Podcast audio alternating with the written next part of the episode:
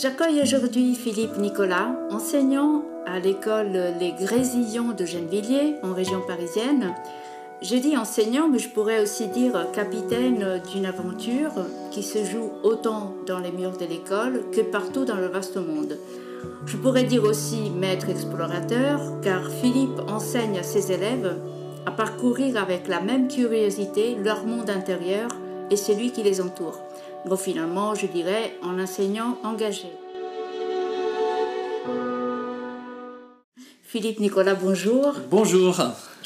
Merci d'être avec nous. Je J'évoque à l'instant l'engagement qui caractérise votre parcours. Or, euh, depuis le début de votre carrière, vous avez été affecté dans des écoles en région parisienne et dans des quartiers populaires, euh, mais vous avez aussi un vrai engagement pour euh, le changement climatique, pour la sensibilité, la vôtre et celle de vos élèves à, tout ce qui touche à la planète. Et ça tombe bien puisque nous sommes en pleine COP 26. Et donc c'est parfait parce que nous allons pouvoir montrer comment l'école peut être aussi un acteur de terrain, euh, l'un des acteurs qui font que les choses bougent aussi. Et euh, donc vous vous êtes fait connaître euh, autant pour, pour votre, votre métier dans l'école, mais aussi pour les voyages, voir les expéditions que vous avez organisées avec des enfants, des, des enfants du primaire, mais aussi des collégiens, et notamment donc l'expédition le, la plus importante que vous ayez entreprise à ce jour, c'est celle qui porte le, le, chapeau, le label de Cap au Nord, et euh, c'est une expédition que vous avez organisée en Islande en juillet dernier. Euh, donc expédition qui fait l'objet d'un film documentaire qui va sortir en décembre. Est-ce que vous pouvez nous en dire un, peu plus? Oui, très bien. Alors au, préalable euh, du film, je crois qu'il est vraiment important que je revienne très rapidement sur mon parcours. J'ai été nommé il y a 17 ans au pied euh, de la plus grande barre d'immeubles d'Europe, euh, à Villeneuve-la-Garenne. Et euh, ça a été pour moi un choc, un choc culturel, un choc géographique, un choc urbain. Et lorsque j'ai pris connaissance de, mon école d'affectation, ça ressemblait à une espèce de blockhouse.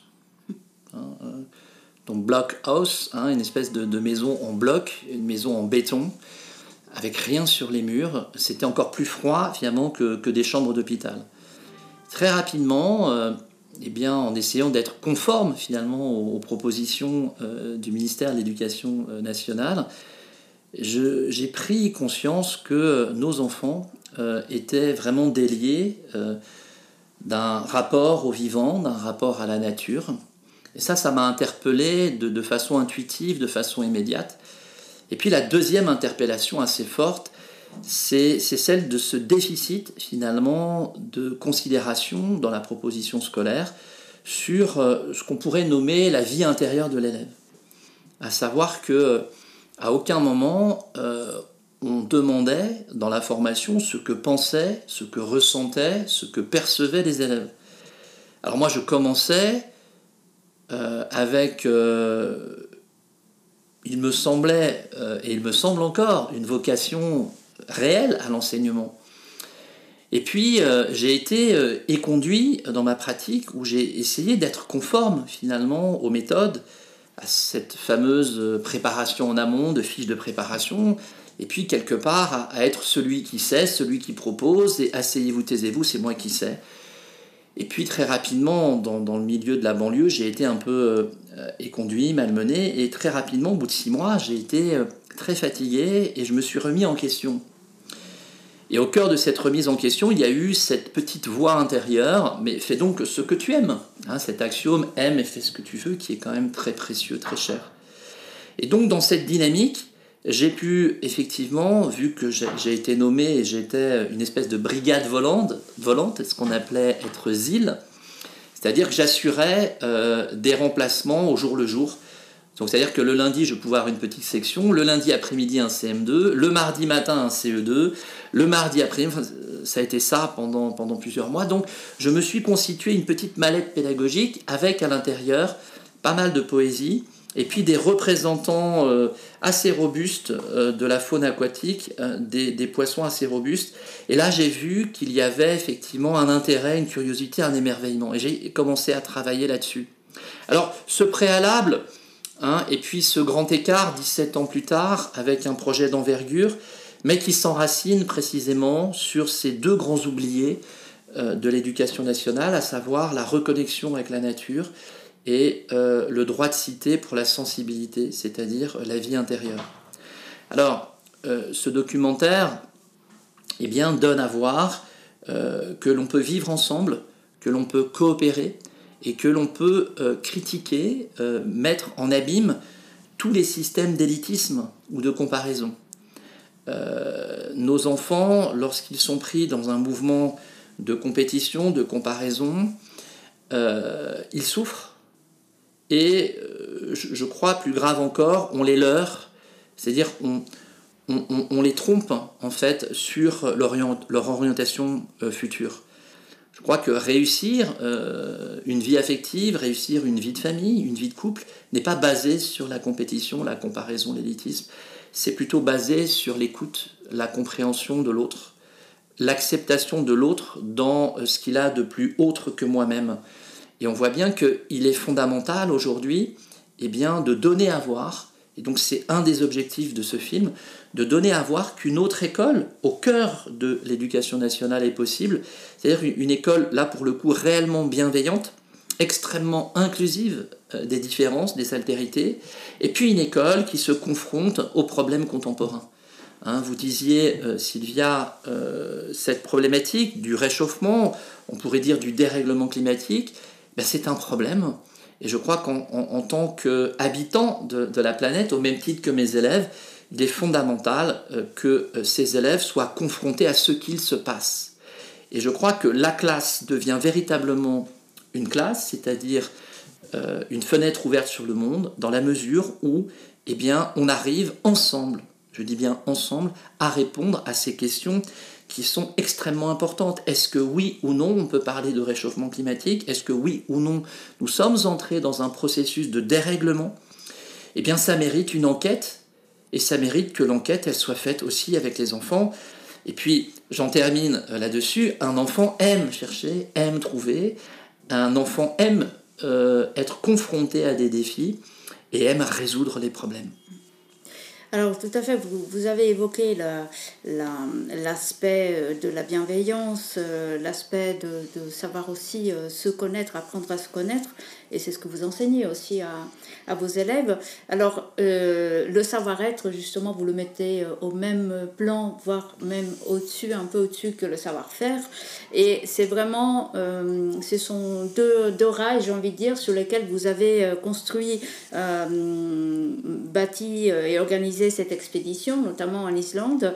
Et c'était assez, assez frappant de voir comment vous mettiez autant l'accent sur que vous demandez à l'enfant d'apprendre de, lui-même, euh, de, des compétences, ce qu'on appelle les compétences douces, qui sont tout autant à travailler que des compétences, disons, plus exécutives, euh, puisque les enfants dans l'expédition, euh, ils sont complètement impliqués, ils ne sont pas là qu'un observateur, mais ils ont des, des tâches à accomplir, ils sont réellement investis. Et euh, aussi bien à l'école, en classe, que dans, l'expédition, vous avez introduit des moments de retour à soi. Donc il y a euh, une vraie instauration d'un moment de pause euh, qui est important. Euh, d'introspection. Et euh, comme vous disiez justement, au lieu de, cultiver le culte de la performance et de la compétition, vous êtes plutôt là pour euh, les stimuler à devenir autonomes, conscients, responsables. Et, vous avez aussi évoqué, quand on a préparé cet entretien, une dimension spirituelle que vous ne négligez pas dans, dans la relation que vous avez avec, avec vos élèves. Donc concrètement, comment vous faites euh, la synthèse de tous les éléments qui vous viennent de votre rôle d'enseignant et, qui vous viennent aussi de votre humanité Est-ce que vous avez envie de vraiment de transmettre dans, sa globalité aux, enfants? Je crois qu'aujourd'hui, euh, le, monde actuel euh, nous appelle à, nous poser des questions. On, on fait tous le constat d'une d'une agressivité ambiante, euh, d'une perte de valeur, euh, d'une difficulté à se projeter en avant, une difficulté encore plus grande à parler d'avenir. Et, euh, et, finalement, on, assiste à, à, beaucoup d'actions dans l'immédiateté. Hein, j'ai beaucoup de proches, beaucoup d'amis qui disent Mais moi, je prends ça parce qu'on ne sait pas demain. Donc on voit finalement un monde assujetti à, à quand même des angoisses et, cette grande difficulté à entrevoir une sortie du tunnel. Euh, il y a quelques, semaines, j'étais convié à une université euh, de réflexion sur un enseignement sur le dérèglement climatique. une semaine extrêmement riche en rencontres humaines, mais j'en fais néanmoins un constat. C'est-à-dire qu'encore une fois, il y a euh, un oubli de taille sur la dimension sensible de l'être humain.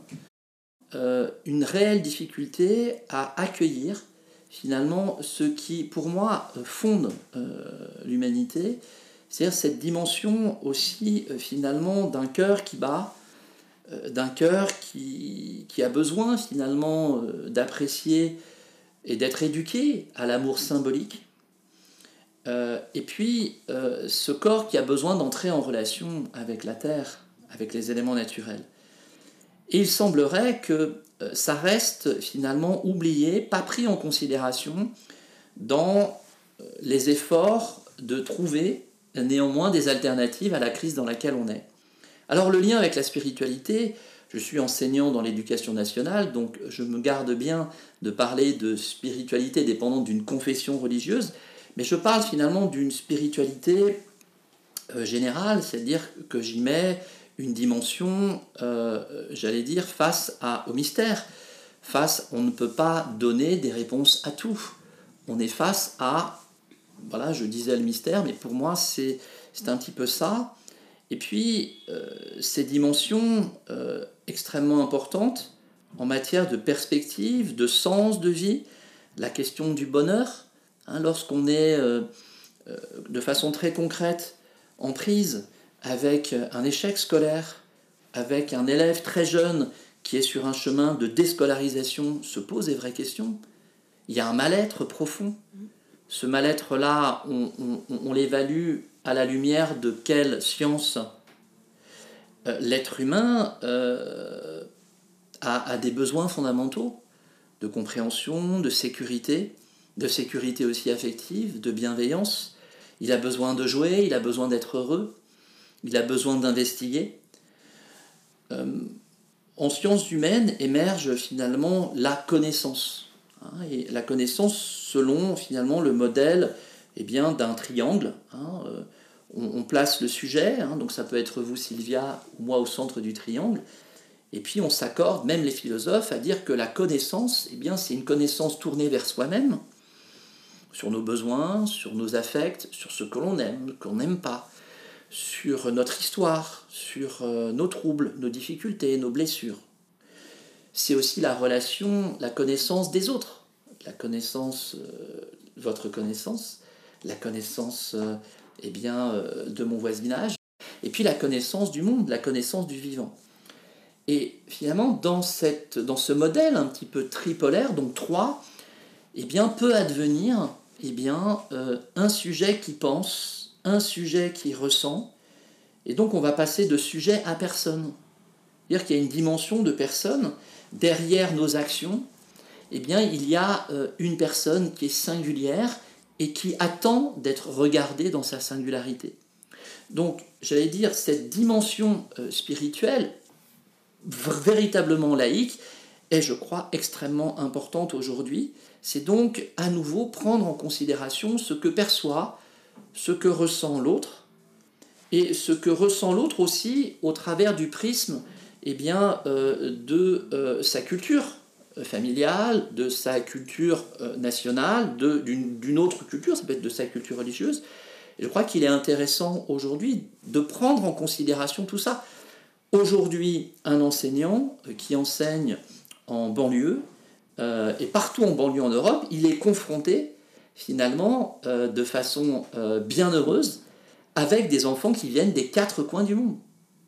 Aujourd'hui, enseigner, moi j'aime beaucoup cette expression, c'est comme si on trouvait au carrefour des nations.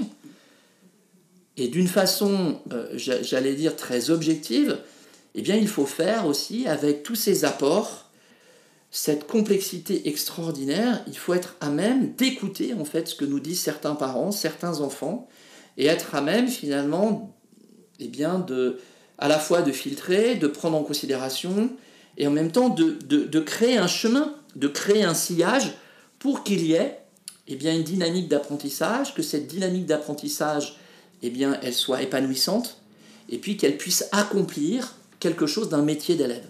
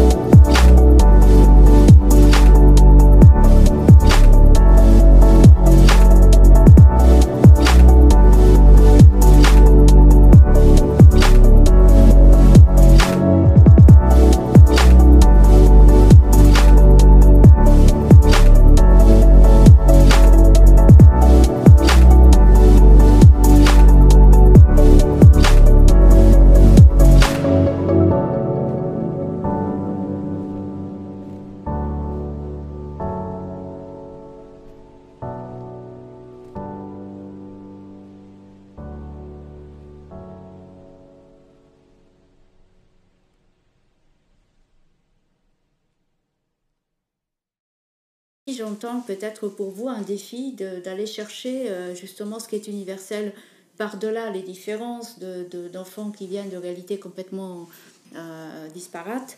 Euh, c'est d'arriver à trouver ces dénominateurs communs qui est celui de l'humanité pour les faire grandir ensemble justement, malgré leurs différences. Lorsque vous vous saisissez par exemple d'un texte littéraire, pour euh, faire expérimenter euh, à la fois du ressenti, mais aussi du travail manuel de construction. Euh, alors, vous avez souvent cité un ouvrage où il était question d'une rivière et, et d'une embarcation, et à partir de là, vous avez littéralement embarqué vos élèves dans une aventure. Est-ce que vous pouvez nous en parler? Oui. lorsque vous dites qu'effectivement, moi j'accorde à. On est, on est confronté de façon étonnante et mystérieuse à plus grand que nous, eh bien, c'est certainement une très belle définition de la spiritualité laïque. Dire quelque chose nous dépasse. On ne peut pas mettre la main sur tout et on doit à certains moments euh, lâcher prise.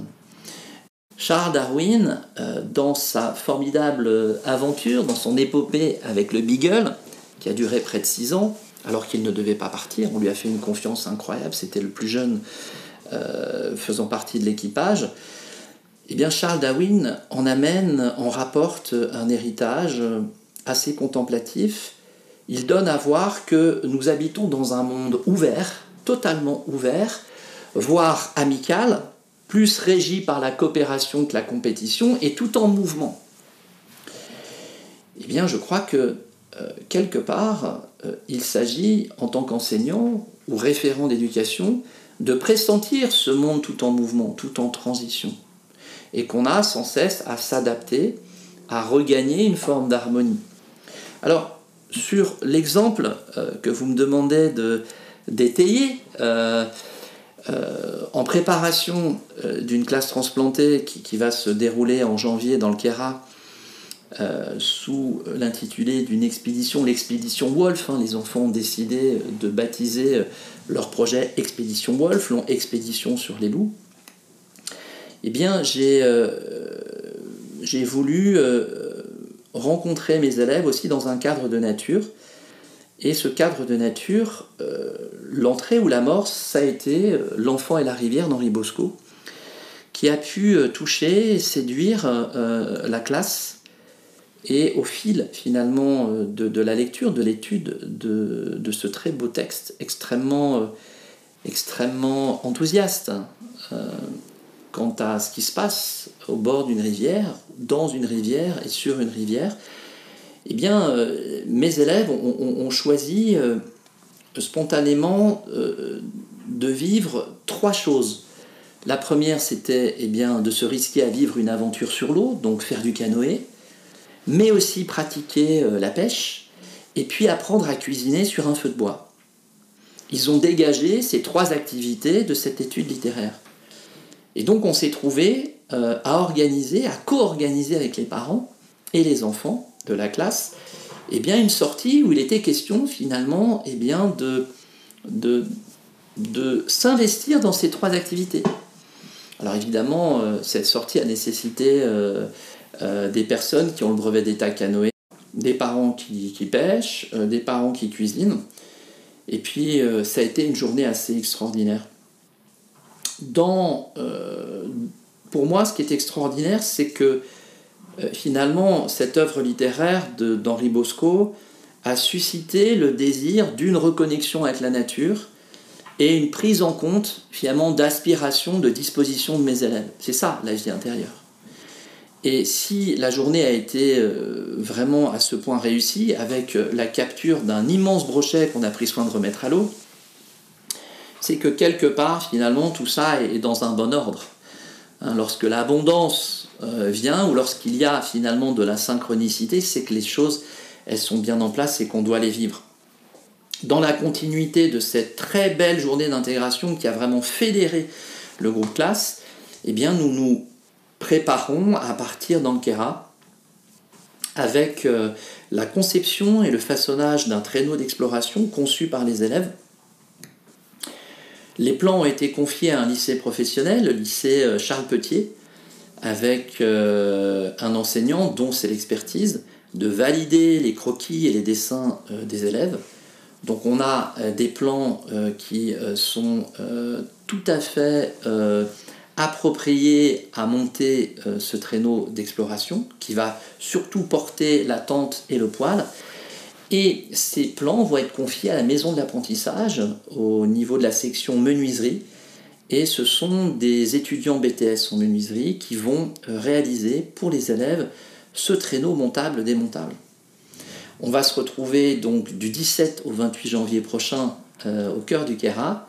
On aura un chalet en camp de base on aura ce traîneau d'exploration qu'ont conçu et co-réalisé les élèves, eh bien pour pouvoir tirer notre matériel, pour dresser un bivouac qui puisse nous servir de refuge. Mais pour vous dire qu'on peut véritablement aujourd'hui conduire un projet euh, avec effectivement des apprentissages fondamentaux, avec euh, le déploiement d'un savoir-être, c'est prendre en considération aujourd'hui ce savoir-être la manière dont j'entre en relation avec moi, un soi que, je découvre extrêmement précieux, dont je dois prendre soin, comme le soi des autres, je dois prendre soin des autres, et je peux aussi, dans ce mouvement, apprendre à prendre soin du vivant. Et donc, dans cette dynamique-là, eh bien, on voit bien que les apprentissages ne sont plus plaqués, mais à la manière de Marois qui me dit Mais maître, j'ai besoin que vous m'appreniez cela. Alors je dis Marois, est-ce que tu peux répéter à toute la classe Oui, je peux le faire. Tu peux le dire, alors vas-y, répète J'ai besoin que vous m'appreniez cela. Je crois qu'on a une très belle définition de la rencontre de quelqu'un qui demande à quelqu'un qui peut donner. C'est encore là, pour moi, une très belle définition de l'enseignant ou l'enseignante. Euh, comment ne pas nommer cette euh, répartie euh, de ce jeune de la classe qui dit mais il nous faudra forcément des vêtements blancs, maître. Parce que si on n'est pas en blanc sur la neige, les loups vont nous voir, donc blanc sur blanc, ils ne nous verront pas. Et donc la classe se met en quête de réaliser des chasubles en tissu blanc pour recouvrir les anoraks. Et puis il est question de réaliser une paire de moufles à partir de, de, de peau de mouton. Donc réapprendre la couture, donc euh, retrouver finalement une éducation globale et intégrale, c'est-à-dire euh, une éducation de l'esprit tournée vers euh, effectivement des apprentissages en mathématiques, en géométrie, en littérature, en sciences, mais aussi développer cette ouverture finalement de l'être, du cœur, ce que je fais est aimable, est juste, est bon, m'émerveille, je contemple en classe, je m'émerveille en classe, et puis retrouver aussi, pas simplement dans la pratique du sport, retrouver une agilité, une agilité qui est coordonnée entre un cœur qui bat, entre un esprit qui réfléchit, dans la perspective d'un projet commun. Mm. Oui, puis il y a là un apprentissage autrement plus ouvert que celui qu'on a l'habitude de connaître, euh, avec, euh, il me semble aussi, euh, une dimension très importante qui est celle pour l'enfant de voir tout de suite l'application concrète de ce qu'il apprend. C'est souvent, pour lui, il y a des choses qui sont complètement abstraites, ce qui fait qu'il n'arrive pas à être motivé pour, pour les apprendre parce qu'il ne voit pas à quoi ça sert. Et là, il y a enfin une mise en pratique réelle des apprentissages, des enseignements, pour qu'il voit exactement à quoi ça le conduit et pourquoi on lui demande de l'apprendre aussi. Enfin, il retrouve en gros le sens de ce qu'il fait. Alors, la question du sens ou de la cohérence des apprentissages, je crois que c'est vraiment une question importante. Et euh, je m'en réfère encore à Charles Darwin, quand il nous donne à penser et à vivre effectivement un monde ouvert où il y a de la distinction, mais il n'y a pas de séparation, c'est-à-dire qu'il n'y a pas de mur. Pourquoi nous nous évertuons encore dans notre pratique enseignante, dans notre conduite de classe, à morceler les apprentissages? Ça, c'est une vraie question. Pourquoi on continue? Euh, On peut faire un lien, hein, et on le voit très bien. L'étude euh, d'une œuvre littéraire, jeunesse, peut nous conduire à des applications en mathématiques, en géométrie, en sciences, en anglais. Je crois qu'il faut retrouver finalement le fil de ce qui nous relie, de ce qui fait sens, de ce qui est cohérent et de ce qui est tout à fait accessible et résonnant pour un enfant. Aujourd'hui, euh, l'apport des neurosciences est extrêmement euh, intéressant lorsqu'il nous donne à voir qu'un enfant réussit, lorsqu'il est dans une atmosphère de sécurité, de bienveillance, lorsque sa curiosité est prise en considération, lorsqu'il cherche et qu'il trouve, et lorsqu'il joue.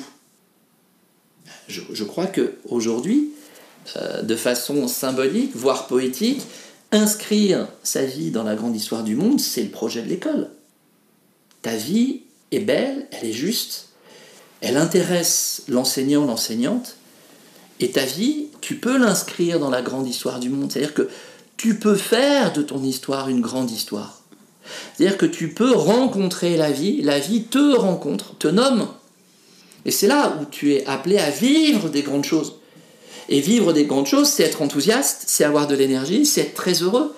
Et aujourd'hui, dans le contexte encore actuel, avec ce retour de cette cinquième vague de pandémie, je crois qu'il est extrêmement heureux de donner finalement euh, cette joie au cœur des apprentissages. Les réels apprentissages eh bien, font figure d'autorité, c'est-à-dire que au moment où il y a ce désir d'apprendre, ce désir de connaître, eh bien, il faut que par rapport à ce désir de connaître, il y ait un référent qui soit digne de ce désir de connaître et qui donne, qui offre la connaissance. Et la connaissance, de mon expérience, elle s'inscrit dans une qualité de relation. C'est pas forcément une posture magistrale, c'est ensemble.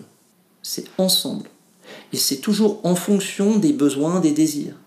plus il y a du désir de connaître et plus l'aventure scolaire peut devenir énorme. Mm. Et les progrès d'épanouissement, de construction d'un métier d'élève peut être très rapide. Alors justement, je voulais rebondir sur cette posture de l'enseignant.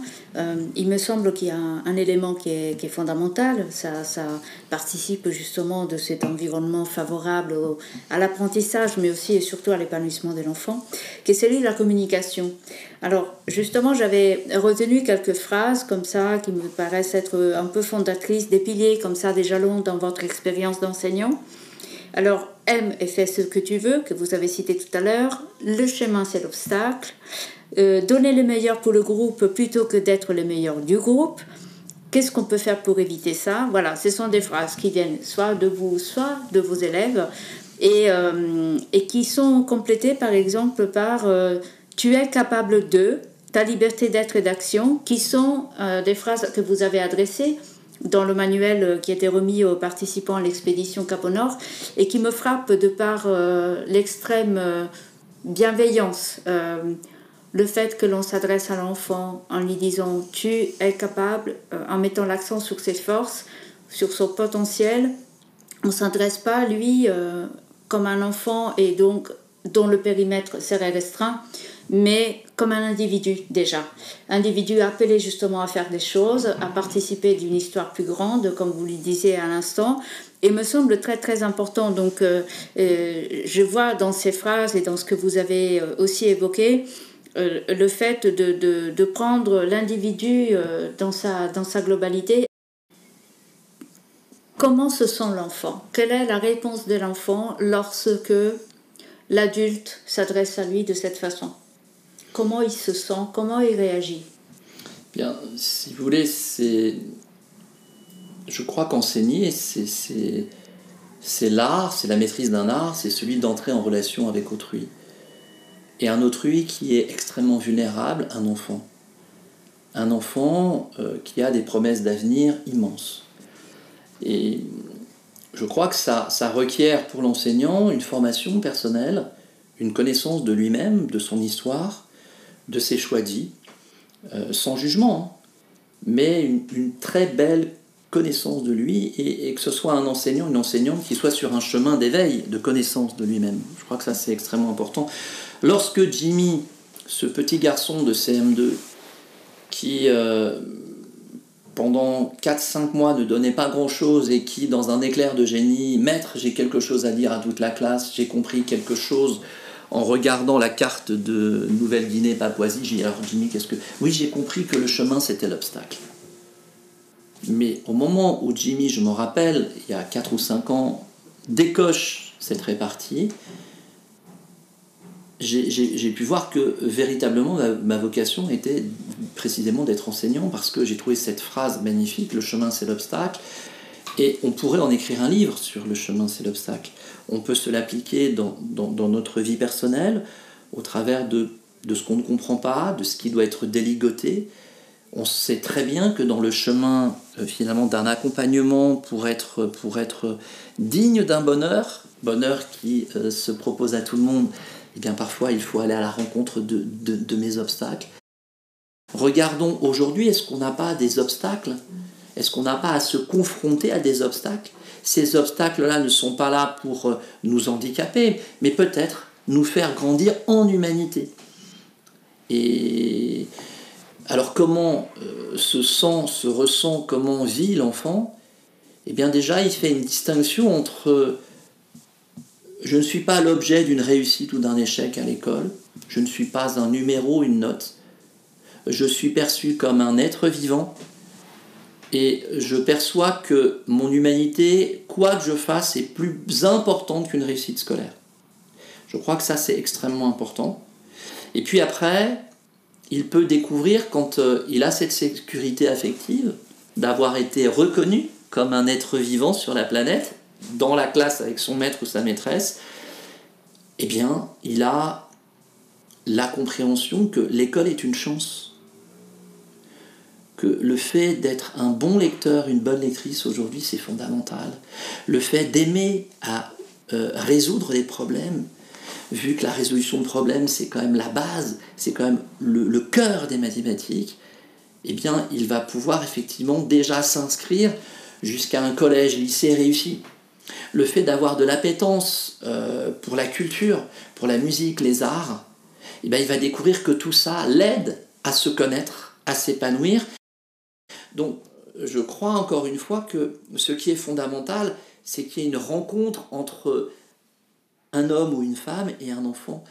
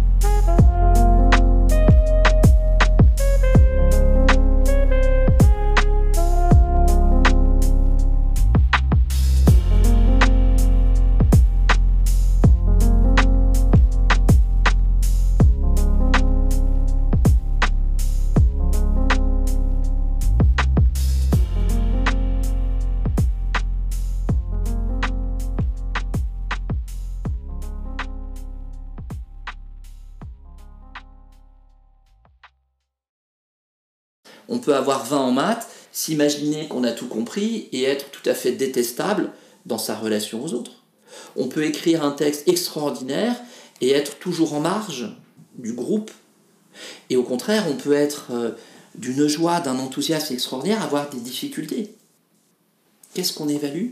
Je crois que au cœur euh, de l'école, la question de l'évaluation, c'est très certainement la question essentielle.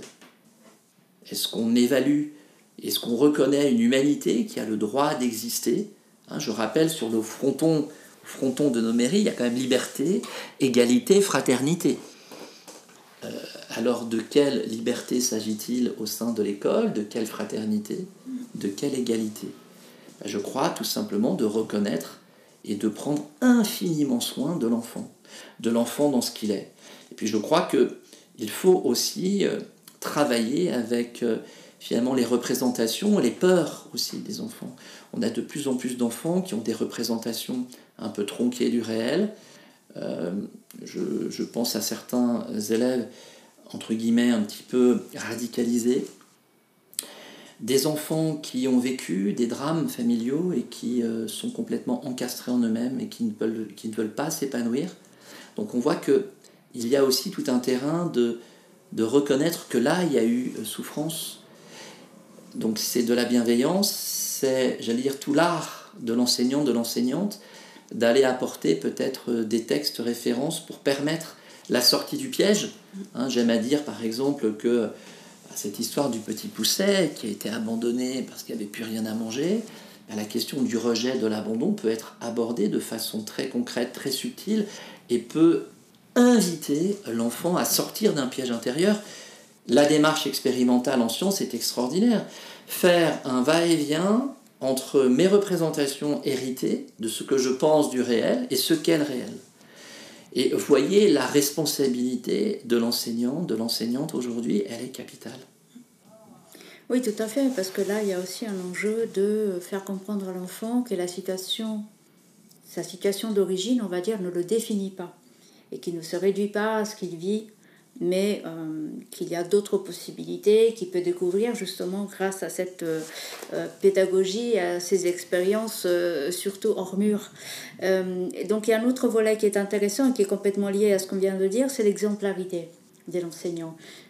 vous avez dit, et ça me parle beaucoup, que c'est d'abord une rencontre entre l'enseignant et l'élève, et cette rencontre peut être complètement déterminante, à condition qu'il y ait de l'exemplarité. Voilà. Que l'adulte, comme vous le disiez, euh, soit aussi euh, éveillé, euh, suffisamment éveillé pour bien se connaître, être conscient de l'impact de son attitude vis-à-vis des élèves. Et donc, comment vous abordez cet aspect-là des choses? Exemplarité, c'est, je crois, extrêmement dépendant de la formation des maîtres et des maîtresses j'aime, moi je suis issu euh, euh, des sciences de l'éducation euh, avec un professeur qui a vraiment marqué mon parcours, hein, le professeur émérite René Barbier, qui est sur ces concepts d'écoute sensible, d'approche transversale, pluridisciplinaire, eh bien, est venu effectivement confirmer, autoriser une vision de la vie qui laisse vraiment une vraie place à une vraie liberté d'être et donc d'action et de responsabilité à l'égard de la vie. Euh, l'exemplarité, c'est, euh, je crois, euh, ne pas avoir raté sa rencontre avec la vie. Donc, l'exemplarité, c'est pas tellement d'être expert dans un domaine. Moi, je donnerais l'exemplarité, c'est déjà d'être vraiment vivant, d'être un vivant, heureux, réjoui, en relation, qui donne envie euh, à la rencontre. Euh, on a envie de lui ressembler, on a envie de l'imiter. Pour moi, c'est l'exemplarité. Alors, de façon, j'allais dire, plus, plus institutionnelle, évidemment que l'enseignant aujourd'hui doit répondre finalement à, euh, eh bien, déjà à une dignité personnelle, à un niveau de langage, à un réel engagement finalement dans son métier, et puis à une posture professionnelle. Hein, lorsqu'on est avec euh, des enfants, il euh, n'y a pas vraiment de place au copinage. Donc c'est tout un cheminement entre être assez proche, mais être assez distant en même temps. Être proche pour comprendre la problématique, finalement, euh, au plus près de l'enfant et l'accompagner, lui donner des outils pour qu'il sorte et qu'il réussisse. Mais c'est aussi être distant, c'est être capable de s'effacer et de lui laisser toute la primauté de ce qu'il découvre parce que, encore une fois, on n'a pas à mettre la main dessus, au sens propre et au sens figuré. On a accompagné. Donc, je crois l'exemplarité, on pourrait euh, emprunter un mot à René Barbier, c'est finalement être un passeur de sens, passer le sens de l'existence, et puis lui dire, euh, lui témoigner au cœur de la conduite de classe que le don de la vie est énorme et extrêmement précieux et que de sa vie, il peut en faire des grandes choses. Hein, je crois que ça, c'est vraiment, vraiment important. Hmm. Alors justement, je, je rebondis là-dessus parce que euh, cette approche, c'est votre posture, euh, elle a été aussi payante euh, auprès des familles de ces enfants. Quand même, on rappelle que beaucoup d'entre eux sont en difficulté sociale, et, euh, mais cela vous a acquis la confiance aussi des parents, en tout cas dans certains cas, et aussi la reconnaissance de vos pères. Euh, et ça, c'est important parce que vous n'avez pas une, posture euh, habituelle et ou très répandue dans l'enseignement. Donc on aurait pu penser que vous rencontreriez des obstacles sur votre chemin pour reprendre la phrase de tout à l'heure, mais n'empêche que ça a payé quelque part je crois que ce qui touche les parents, c'est d'être à même d'évaluer un changement assez rapide euh, concernant leurs enfants, avec plus d'intérêt, plus d'autonomie, une espèce de joie d'aller à l'école. Euh, les témoignages euh, très fréquents de parents qui me disent mais Moi, l'école, elle se poursuit euh, à la maison. Là, cette recherche, ce travail, ce dossier fil rouge, j'ai vu euh, mon enfant comme je ne voyais pas avant. Et je crois que ça, c'est un très très bon indicateur lorsque le sujet de l'école, eh bien, finalement, rentre euh, au sein même de la, de la famille. Lorsque la question de l'école, ce qui se vit à l'école, n'entre pas dans la famille, ça peut être, je crois vraiment, ça peut devenir un problème.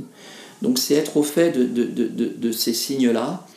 Et puis, euh, je, je, crois qu'humainement, lorsque nos enfants sont heureux et que cette joie, ce bonheur qu'ils incarnent est dépendant d'un enseignant, d'une enseignante, il y a finalement cette gratitude euh, des parents.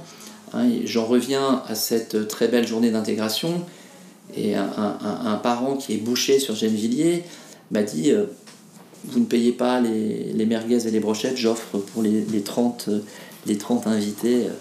Donc vous imaginez l'économie qu'on a pu faire, c'est-à-dire que chacun donne ce qu'il peut donner en gratitude. Hein, c'est au, cœur de la pandémie, euh, ça fait 17 ans que je suis enseignant, c'est euh, ces trois appels d'anciens élèves qui voulaient savoir si j'étais toujours là, que, je n'étais pas mort, et puis pour me dire que euh, tous les trois, eh bien, ils passaient le concours pour être enseignants.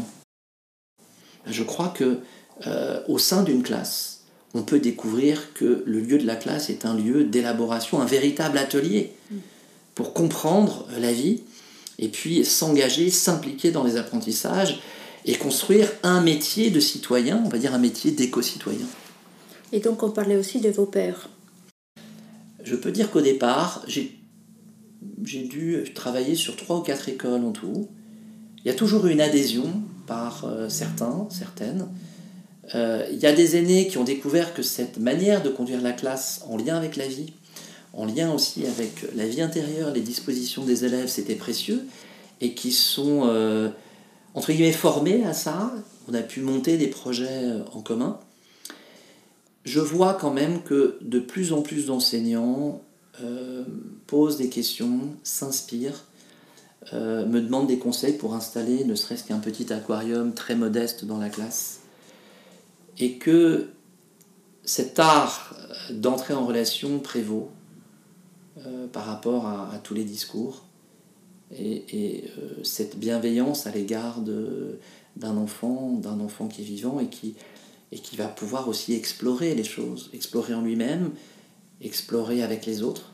Et donc c'est toute cette dimension, aujourd'hui j'en arrive dans mes pédagogies à, évidemment à, à, à, donner des lettres de noblesse au mot aventure, au mot exploration, au mot expédition, comme pour réveiller un petit peu, euh, donner du sens, de la cohérence, et que certes, si nous sommes partis en Islande et on doit y repartir euh, l'été prochain, on peut être un aventurier, un explorateur à côté de chez soi. La moindre parcelle de terrain, le moindre parc à côté de chez soi, même si on est en banlieue, peut être le lieu euh, et l'espace de découverte incroyable sur soi-même, les autres et le monde. Mm. Alors justement, je voudrais quand même euh, encore quelques mots sur cette expédition qu'on a un petit peu effleurée, mais sans vraiment dire euh, de quoi il s'agit, euh, parce qu'il y a donc les missions que chaque enfant participant a, et surtout un travail en amont qui est fait avec des scientifiques. Donc il y a une, une approche transgénérationnelle et pluridisciplinaire qui est très importante, me semble-t-il. Et vous avez notamment aussi fait appel à des anthropologues pour choisir, pas sélectionner, mais choisir les enfants qui seraient le plus aptes à participer à cette expédition, qui est un vrai challenge quand même pour euh, des enfants de leur âge. Alors, euh, cette expédition, son format, son ADN, c'est euh, vitaliser, donner à voir hein, ces deux grands oubliés l'éducation, euh, la reconnexion avec le vivant et le droit de citer euh, à la sensibilité, à la singularité de la personne. Lorsqu'on parle de singularité de la personne, c'est prendre en considération ce qui se passe eh bien, pendant l'enfance, l'émergence d'une vocation, l'émergence d'un désir pour faire telle ou telle chose, l'émergence du désir d'un voyage. Et donc, euh, c'est écouter avec la plus grande bienveillance eh bien, euh, ce que des jeunes euh, vont nous dire de leurs aspirations scientifiques. Car dans le creuset de l'expédition, euh, et l'expédition euh, à venir, il y a quatre modules scientifiques importants. Donc il y a un module en glaciologie, en biologie marine, en océanographie et en volcanologie. Donc prochainement, le 20 et 21 novembre, à Saint-Aubin-sur-Mer et Luc-sur-Mer, on va accueillir à peu près une quarantaine de jeunes qui viennent des quatre coins de France et qui postulent finalement pour participer à cette expédition. Nous, de façon bienveillante, on ne va pas sélectionner, mais on va choisir. On va être à même, et ça va être la mission de trois membres Caponor, de discerner les profils compatibles à hauteur de 16 ou 18 jeunes qu'on va choisir de garder avec nous parce que ce qu'ils nous auront donné à voir vont nous intéresser et vont répondre finalement eh bien, aux missions euh, des quatre domaines scientifiques. Et c'est là où les chercheurs eh bien, entrent en scène et donnent euh, de façon très accessible une représentation de leur domaine scientifique, pour être à même finalement de justifier si l'appétence pour la glaciologie est effective pour tel ou tel jeune. Et donc le jeune, avant de partir, va être tutoré, accompagné, ce que vous disiez sur le transgénérationnel, eh bien, avec un aîné. Et il euh, ne faut pas penser que euh, la richesse, c'est que dans un sens on a des retours de chercheurs qui disent c'est extraordinaire, qu'est-ce que j'aurais aimé, moi, à 10 ans, 12 ans, être sollicité à une aventure semblable? Alors, dans ces domaines euh, d'expertise scientifique, eh bien, on a finalement une pulsation en Cap Nord qui nous intéresse vraiment, c'est celle de l'anthropologie. Et je vais vous donner un exemple pour bien étayer cela. J'ai eu la chance, nous avons la chance en Cap Nord d'avoir une climatologue qui se prénomme Jeanne Gérardi, qui rentre d'un temps d'immersion euh, dans un village reculé euh, à l'est du Groenland. Elle a passé près d'un mois avec une communauté inuite. Elle y est arrivée en tant que climatologue. Elle est ressortie non plus en tant que climatologue, mais comme terrienne, comme habitante de la planète, à même de tisser des liens de qualité avec cette communauté. J'ai eu un long échange avec Jeanne, et elle me dit, ma seule crainte, c'est de ne pas pouvoir retourner les voir. Donc on voit que ce qui l'a emporté, c'est la qualité du lien. Et euh, cette qualité de lien, figurez-vous qu'elle émerge, pas simplement sur Cap Nord, mais elle émerge sur pas mal d'expéditions. Hein, j'étais, euh, et nous travaillons avec les chercheurs de l'APEX qui font un travail formidable, notamment pour la semaine polaire, du 15 au 19 euh, mai, novembre prochain. Et un des futurs glaciologues me disait qu'il euh, découvrait qu'il était fondamental, au cœur d'une expédition au Groenland, de prendre du temps pour entrer en relation avec les habitants.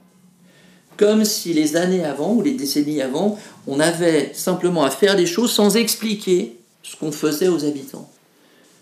Et donc c'est prendre en considération l'autre. Qu'est-ce qu'on vient faire ici? Quels sont, euh, Sur quoi on peut euh, construire une relation, sur quoi on est d'accord, sur quoi on n'est pas d'accord? Vous voyez par exemple Jeanne, le concept de, température pour les Inuits, ça ne veut rien dire. Ça ne veut rien dire.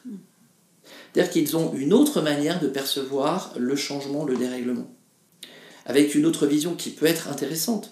Alors soit on y va, on fait des relevés de température et on crédite un dérèglement climatique, soit on va aller chercher d'autres données plus sensibles, plus anthropologiques. Donc on comprend bien que l'aventure Cap Nord, c'est permettre effectivement à des jeunes d'être ambassadeurs, ambassadeurs de leur classe, de leur établissement scolaire, de leur commune, de leur région, et de vivre une expérience qui va être certainement une rampe de lancement pour leur vie entière.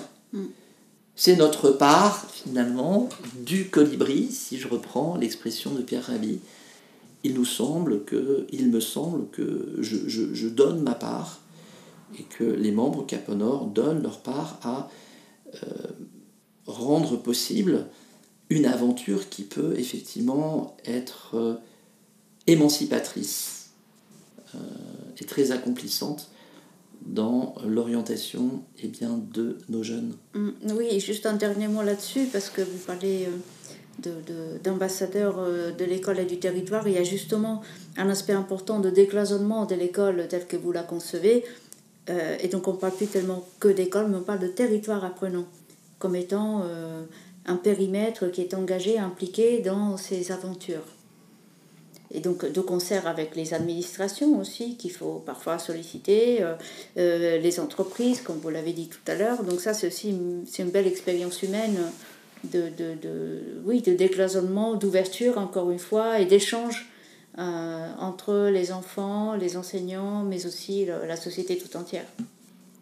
Ce territoire apprenant et ressources, c'est, on va dire, un, concept très émergent hein, en sciences sociales, en sciences de l'éducation, où, euh, eh bien, force de, de, comprendre, euh, de voir que chaque territoire est apprenant les ressources.